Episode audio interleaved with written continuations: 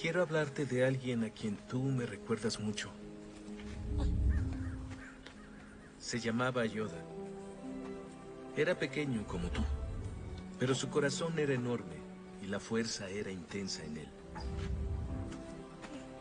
Una vez me dijo, no importa el tamaño. Él siempre hablaba como si dijera acertijos.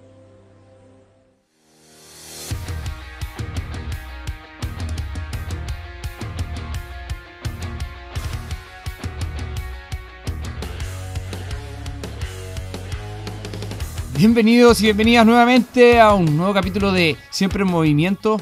Bienvenido a todos los movers, las movers, las personas que se mueven, que son apasionadas por el movimiento. Espero que estén muy bien. Día martes 3 de mayo con un cafecito en la mano, calientito, luego de hacer un poquito de Wim Hof en la mañana. O sea, un poquito bastante, estuve una hora haciendo Wim Hof entre frío y respiraciones y elongaciones. Em, preparándome para lo que se viene correr un poco el micrófono de un segundo. Ahí sí. Preparándome para lo que se viene esta semana muy intensa. Se viene Exos. Eh, estamos a martes. Exos parte jueves hasta domingo. Jueves, viernes, sábado, domingo.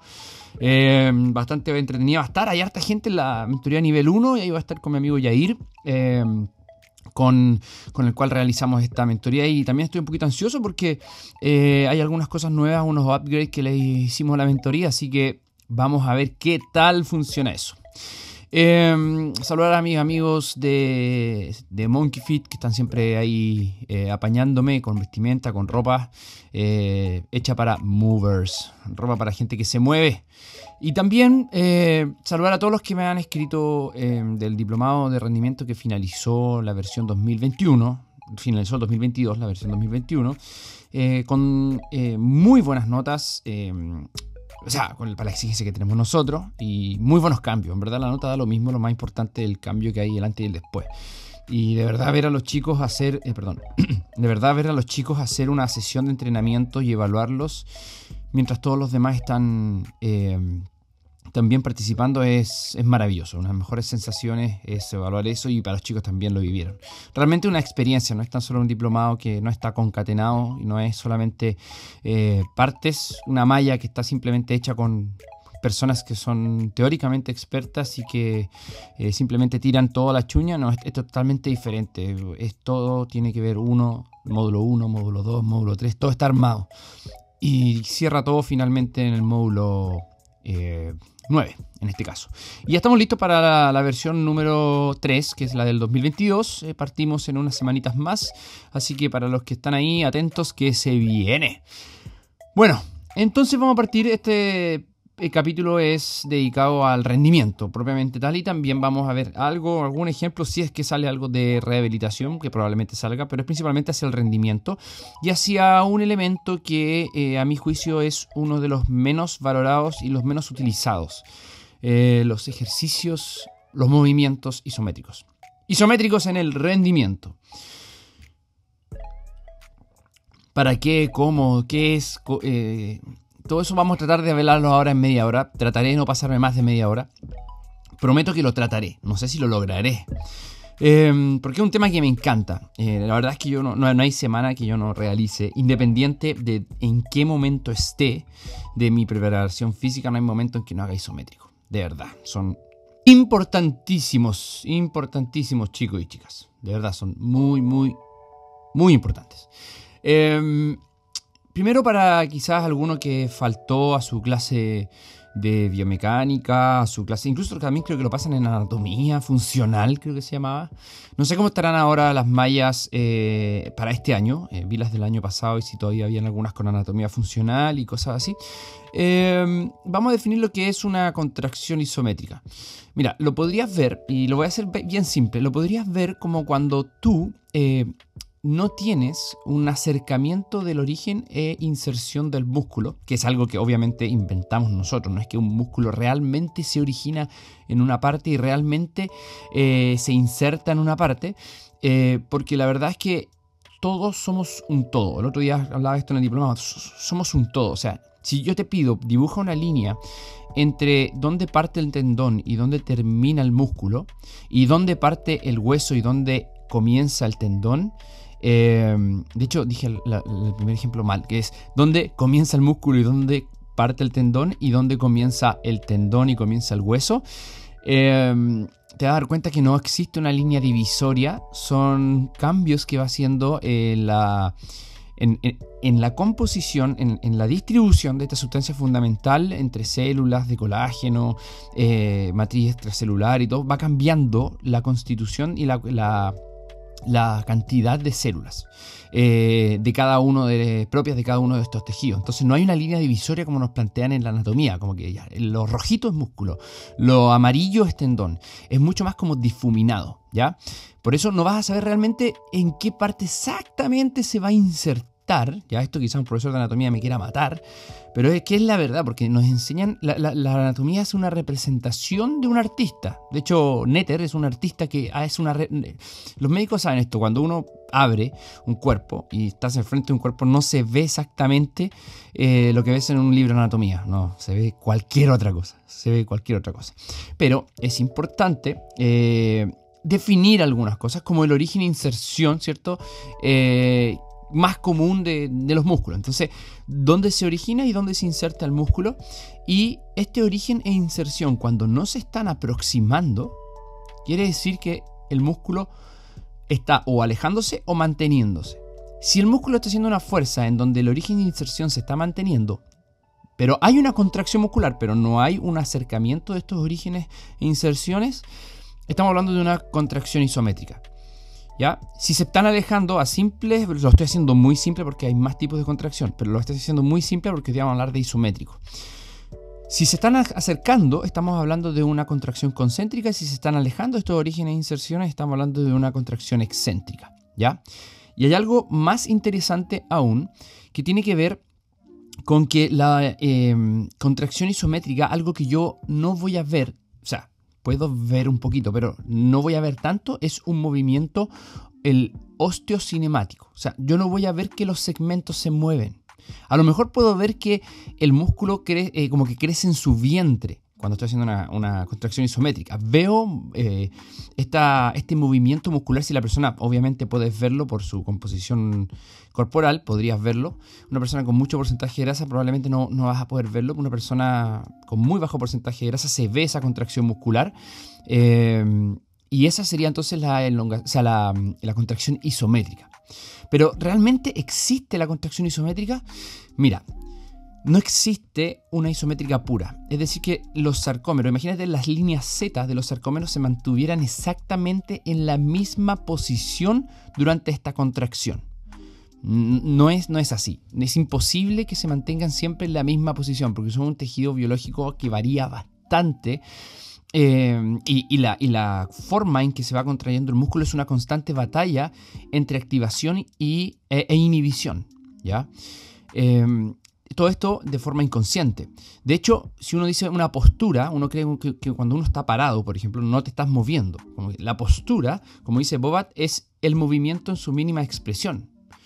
Cuando fallan estas sinergias, cuando, cuando falla el control de la postura, cuando falla el control entre lo que está batallando agonista e antagonista, cuando falla el control que está batallando entre relajación, tensión, es que se expresan algunos tipos de problemas como el Parkinson, como el temblor esencial. Eh, por eso eh, la, isometría pura no, no, está quieto el músculo, ¿ya? Y además el origen de inserción igual se está acercando y alejando.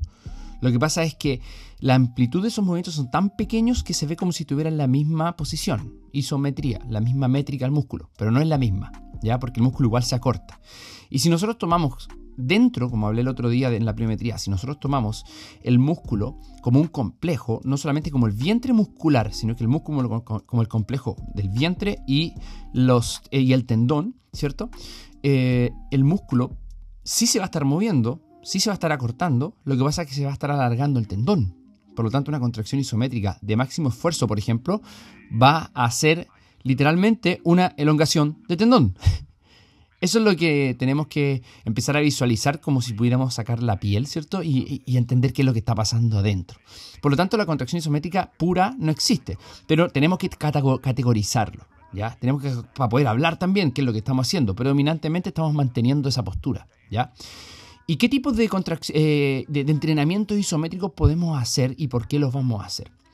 Vamos a partir primero con el por qué. Nosotros a veces necesitamos fortalecer algunos ángulos de movimiento eh, y darle, además de fortalecer ángulos de movimiento, darle eh, tolerancia a los tejidos en un principio, ¿ya? Eh, sobre todo al principio de los entrenamientos, no tan solo en, cronológicamente hablando como cuando partes tu sesión de entrenamiento, sino que hablando en relación a la programación se estila mucho porque es muy eficiente, es muy eh, educativo partir enseñando posturas antes que los movimientos dinámicos. ¿ya? El isométrico en sí no es un movimiento dinámico, es un movimiento estático. Entonces nosotros aprendemos bastante bien desde lo estático primero y luego lo dinámico. Entonces los ejercicios isométricos van a llegar a poder enseñar mejor las sensaciones de postura, la sensación en donde yo tengo que empujar, en donde yo tengo que traccionar, en cómo se tiene que sentir la tensión por el cuerpo. Por eso los ejercicios isométricos son fundamentales en un proceso de aprendizaje. Entonces, esa es la justificación de por qué utilizarlos. También hay otras justificaciones en donde los ejercicios isométricos también provocan eh, los que no son de máxima intensidad, pero, pero igual cercanos a la máxima intensidad, eh, provocan muy poco dolor muscular. Eh, no así la activación neuromuscular. O sea, provocan mucha activación neuromuscular, pero no eh, una gran, eh, un, gran dolor muscular post ejercicio, post movimiento, un DOMS. No, no genera mucho eso. Entonces son muy, muy eficientes, por ejemplo, en sesiones regenerativas, en sesiones que están comenzando, en el calentamiento, eh, que vamos a hablar más, más adelante de ello. Son, muy eficientes en rehabilitación, son muy eficientes cuando yo quiero enseñar eh, ángulos, cuando yo quiero eh, producir una pequeña introducción a la tolerancia del tejido en esas acciones, en esas posturas. Entonces, la, el, propósito del por qué vamos a utilizar isométricos, yo me gustaría englobarlo mucho más en algo que es educacional y además eh, cuando necesito romper mesetas. ¿ya?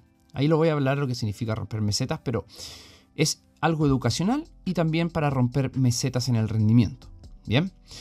¿Y qué tipo de entrenamiento isométrico podemos encontrar? Hay muchos autores, por ejemplo, puedes encontrarlos de, ángulo progresivo, los Pales y Rails, las cargas isométricas de ángulo progresivo o regresivo, eh, y muchos otros, que eso en algún momento quizás lo hable, pero vamos a quedarnos con dos, que son los que yo voy, el primero, que es el que yo voy a tratar de sobreponerme a un objeto que no puedo mover, o sea, un objeto inamovible, es tratar de empujar un objeto inamovible, y el otro es tratar de resistir un objeto que tú estás aguantando, que tú estás evitando que caiga al suelo.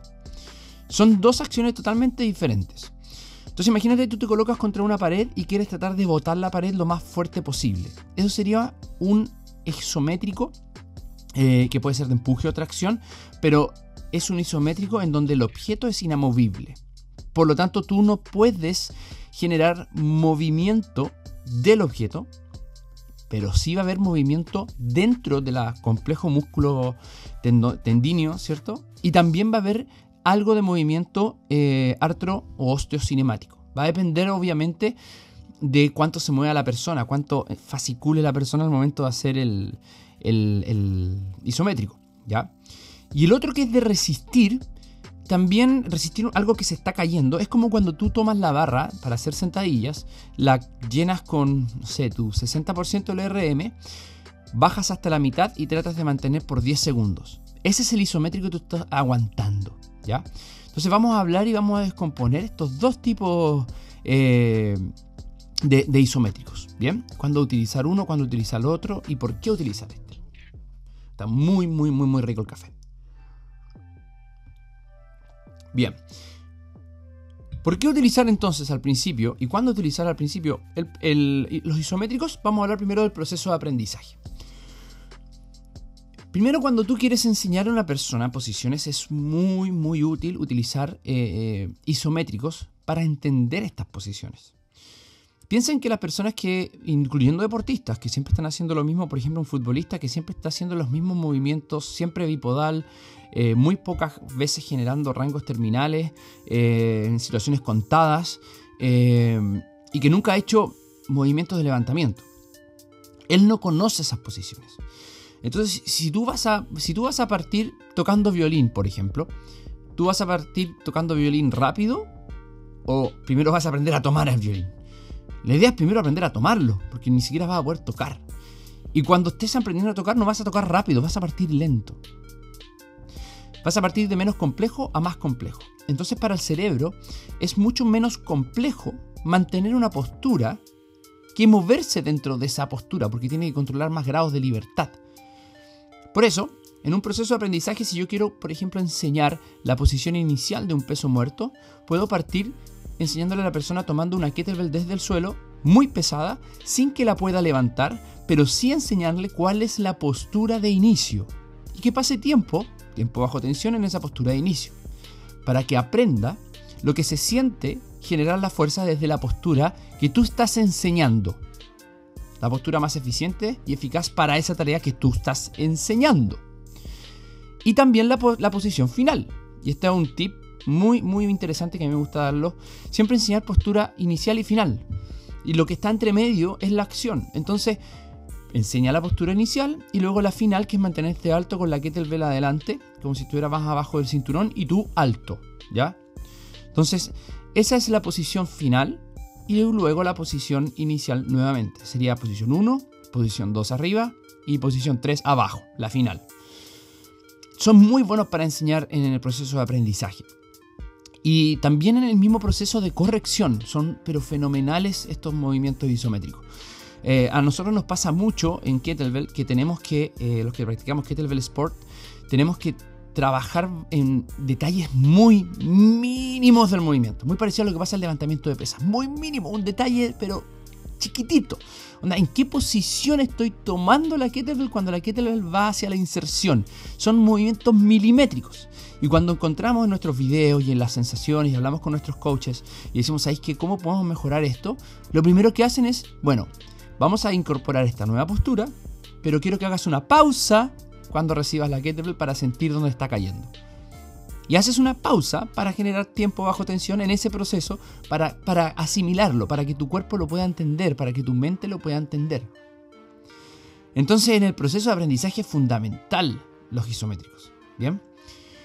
De verdad, empiecen a aplicar los isométricos en el proceso de aprendizaje y las personas van a aprender mejor. Luego, en las ganancias de fuerza en rangos terminales. Eh, muy pocas veces nosotros generamos fuerza en rangos terminales, eh, incluyendo, incluyendo, por ejemplo, los levantadores, los weightlifters, levantadores de pesa.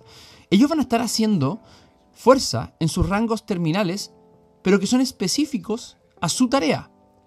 Por lo tanto, no van a estar generando muchos rangos terminales que les faltan. Si nosotros no tenemos todo, cuando tú levantas un, haces un snatch, llegando con el culo casi al suelo, con, con la barra por sobre tu cabeza, eso no son tus rangos terminales, no son todos tus rangos terminales.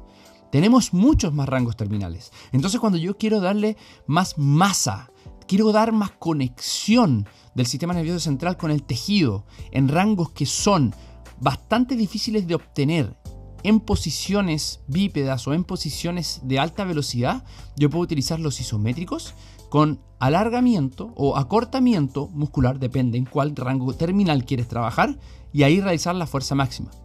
O la fuerza que tú estés programando. Son fenomenales.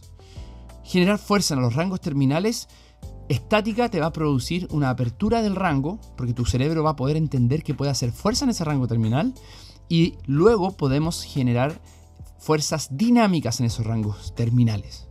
Piensa que eh, ese hombro del, del weightlifter, ¿en qué momento, el del levantador de pesa, el que hace snatch, clean and jerk, en qué momento hace una aproximación horizontal? O sea, que, el, que, la palma cruce la línea media y que vaya a tocar el otro hombro. En muy pocos momentos. En muy, muy pocos momentos. A diferencia de una persona que hace jiu-jitsu. En muchos momentos pasa eso. Entonces, sería bonito darle en periodos iniciales del entrenamiento un poco de nutrición normal de movimiento para estos levantadores de pesa, por ejemplo. En posiciones en donde el hombro usualmente no está expuesto y es más débil. Luego, podemos utilizar isométricos también en el calentamiento. Y esto es algo que yo empecé a utilizar y sabéis que me, me caí literalmente, disculpen la expresión, pero me caí de raja de ver los resultados de la gente cuando empezamos a hacer isométricos. Por ejemplo, quiero enseñarla, eh, vamos a hacer empujes y tracciones de tren superior y en 5 minutos paso por todos los movimientos que voy a hacer en la sesión con muchísima menos carga, pero aguantando 30 segundos por todos los movimientos. Entonces imagínate que en la sesión vas a hacer 8 movimientos. Si en la sesión haces 8 movimientos, vas a pasar por isométricos en las distintas posiciones en esos 8 eh, movimientos y vas a ir, a ir, alternando empujes de tren inferior con tracciones de tren inferior. O sea, 4 movimientos de empuje de tren inferior, supongamos, y 4 movimientos de tracciones de tren superior. Si cada uno de los movimientos los mantengo por 30 segundos y yo quiero solamente enfatizar el rango terminal, voy a estar generando un total de 240 segundos de tensión. Bien, 240 segundos de tensión, que eso equivale a 240 eh, segundos de tensión dividido 60, son 4 minutos. 4 minutos de calentamiento solamente en isométricos, todo seguido rápido, pasando de una a otra. Es increíble cómo las personas activan el sistema cardiovascular simplemente por mantener una posición. Además empiezan a despertar los receptores eh, que van a empezar a darles información aferente en las posiciones en donde yo voy a empezar a trabajar. Y puta que generan cambios después de la sesión. Entienden mucho mejor. Entienden mucho mejor qué es lo que tengo que hacer. Así que como calentamiento son una joyita, chicos, chicas. Una joyita del calentamiento de los isométricos. Em, en el caso ahora de, cómo utilizarlos y para qué utilizarlos, en el caso de los que son empujar objetos inamovibles, ¿qué es lo que van a mejorar y qué es lo que van a buscar? ¿Qué es lo que se sabe? Los de los objetos inamovibles eh, se utilizan principalmente para eh, acentuar o reforzar acciones en las cuales yo genero eh, movimientos concéntricos. ¿Ya? Por ejemplo, cuando hacemos isométricos wall drills en la pared para poder acelerar, estoy enfocando el empuje posterior de la pierna, manteniendo el pilar lo más estable posible, para que eso después, como sensación y además como tejido, se pueda transferir a la eh, carrera, en, específicamente la aceleración. Acciones concéntricas son fabulosas reforzarlas con los movimientos concéntricos. Eh, perdón, con los movimientos isométricos. Luego también para la fuerza máxima. Se puede hacer fuerza máxima empujando algo al máxima, de la forma más fuerte posible, empujando una pared o empujando un objeto que no puedo mover, un peso muerto que no puedo levantar. Y las características de adaptación son mucho más centrales, son mucho más de la fuerza máxima, chicos, chicas. Y aquí está lo que hablaba yo para romper mesetas, romper platós.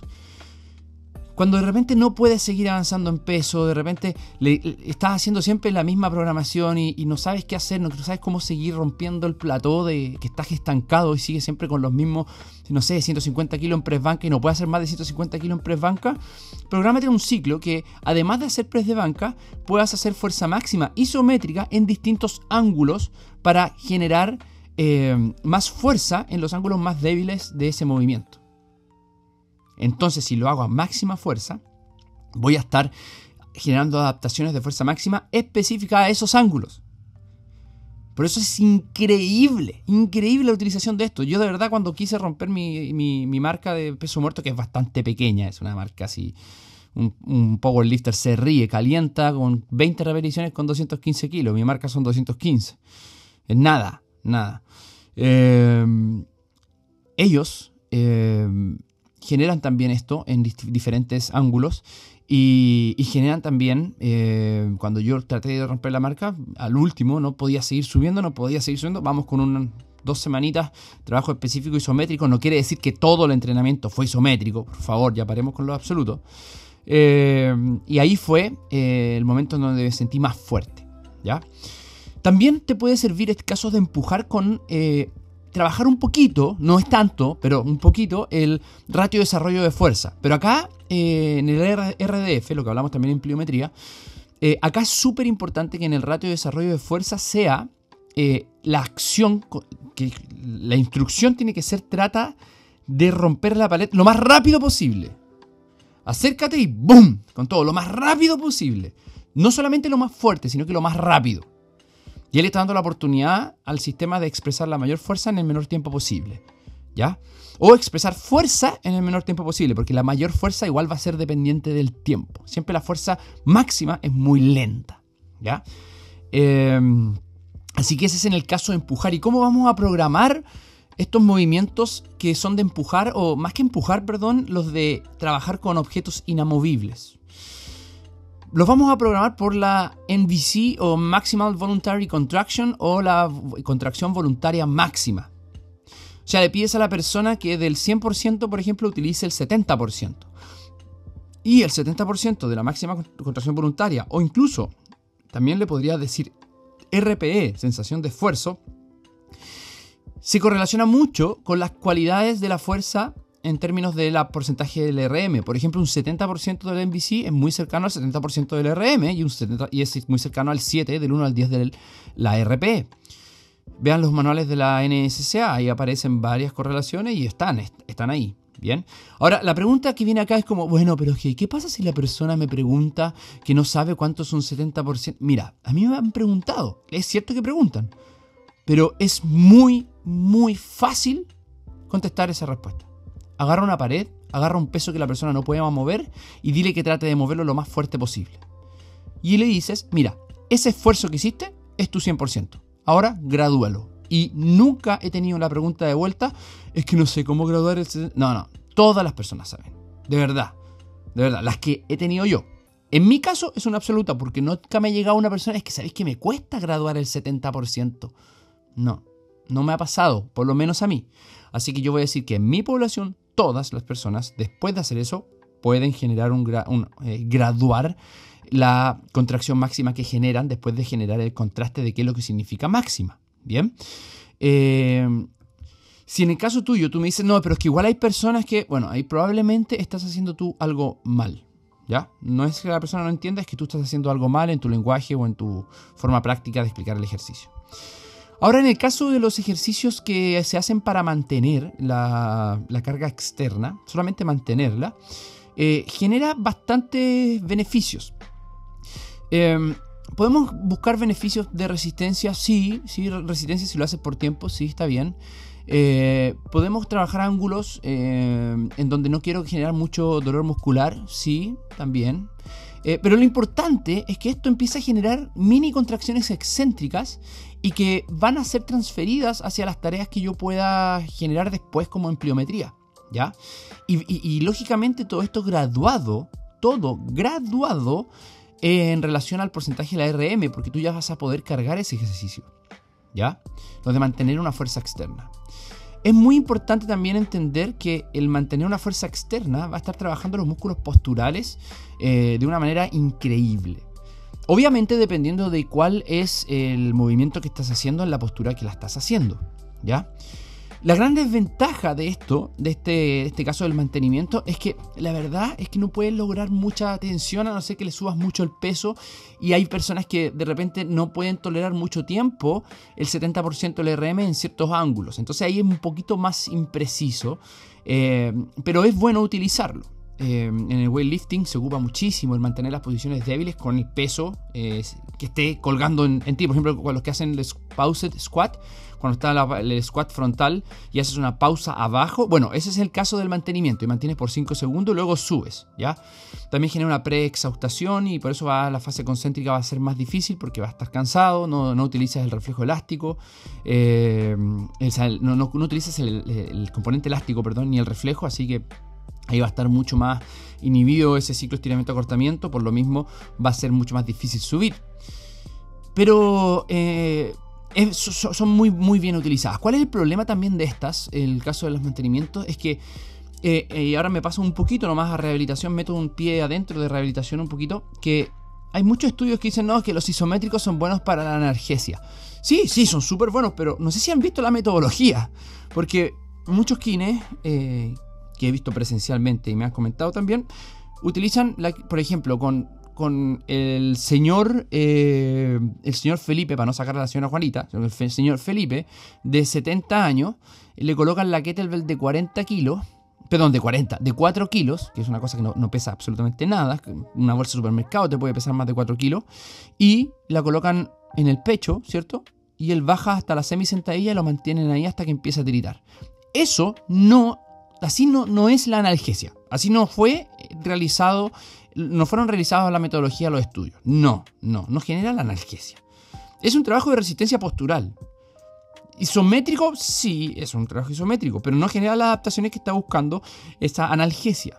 La analgesia se provoca por más de 70% de la máxima contracción voluntaria y preferentemente con objetos que no puedo mover, no con los de mantención. Los de mantención son mucho más para avanzados. Ojo lo que le estoy diciendo. La mantención es mucho más para avanzados porque tengo que mantener algo con mi control postural en una posición en la cual no soy dueño todavía. Entonces, el de empujar algo que no se mueve te da la opción de poder entender la posición mejor y de poder hacer la fuerza máxima mejor. Entonces estamos a veces leyendo un poquito, un poquito mal los, kinesiólogos. Solamente le ponemos isométrico y hacemos y nos encerramos en eso, pero no vemos las cargas, las tensiones eh, y las cualidades de la fuerza que quiero trabajar. Em, eso en el caso de, los eh, de mantenimiento, vamos a hacer que los de empuje o los de tratar de mover un objeto inamovible, eh, recuerden graduarlos con el MVC, puede ser también con la RPE.